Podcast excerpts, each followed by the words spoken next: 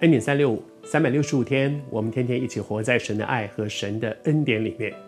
前两天和你分享说，有人强调，有人强调苦难神学，基督徒应该为主受苦，背十字架，走苦路，这是一条这个钉痕的道路，充满神的这个，我我们要像耶稣一样，这个走这条苦路。可是也有人在强调说，成功神学就是哇，成为一个基督徒，我们享受很多的恩典，很多的祝福，因为神是万福的源头。这两件事情其实不是二选一。我相信绝大部分的基督徒生命当中，我们经历的是这两件事情同时存在，还不只是说有一段日子我享受神很多的恩宠。哇，成功，享受靠着神的恩典，我成为 outstanding，很杰出，很优秀，很成功啊！有另外一段日子里面，我我在我的人生当中经历很多的苦难，好像大卫曾经有一段很多的苦难，后来他做王也享受很多的恩宠。的确，人生有这样的时候，也有这样的时候。但是我觉得更美的一件事情是说，在苦难里面，你却仍然可以经验神的恩典，在恩典当中。你也会经验神不让我们放肆他管教的手，不是有的时候苦难，有的时候恩宠，而是苦难当中也有恩宠，在恩宠当中也有管教的手，这才是基督徒完整的一个人生。在上帝的恩典里面，我们昨天说耶利米落在那个一堆的烂泥巴，泡在那个烂泥巴里面，多惨啊！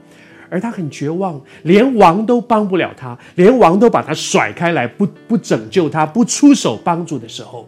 神却兴起一个太监成为他的帮助。那个太监就跑去替他说话，不知道为什么，西底家这个人呢，真的是耳朵很软哦。他们跟旁边有人说治死他，他就说哦好，交给你们去治死。有人跟他讲说他现在很惨呢，他这样的会死，他就说好，那去救他。这个人真的很滑稽啊。他的耳朵，他做什么事情都是旁边人怎么说，神知道他是怎么样一个人，所以神用他旁边的人说的那些要治死耶利米的话，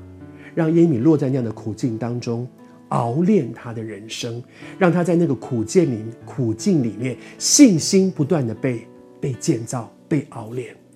而他也用另外一个太监在他的耳朵旁边说：“哎呦，他好可怜哦，他都被别人害，你赶快去救他。”然后呢，他听了那个话之后，他也就伸出那个拯救的手。我读给你听。他说：“你从这里，那个王跟太监说，你从这里带领三十个人呢，趁着耶利米还没有死以前，赶快把他提上来，快把他救出来。”这个王真的很特别啊，一下子又说：“呃，不关我的事，你们要怎么样杀，全部都可以。”一下又说：“赶快就把他救出来。”但是不管这个王是一个什么样的人，请你记得。真正掌握你的生杀大权、掌握你的未来的，不是你的主管，不是你的领袖，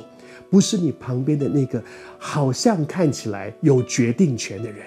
你一定要看见，在你的生命当中有一个更大的权柄，是这位在天上的神，他是那个更大的权柄，真正决定耶利米的活或者是死、生或者是杀的，不是西底家。是天上这位主。如果你周围的这位权柄让你很痛苦，让你很愤怒，你相信还有一个更大的权柄。这位主，他一直活着，他在，他看见，他听见，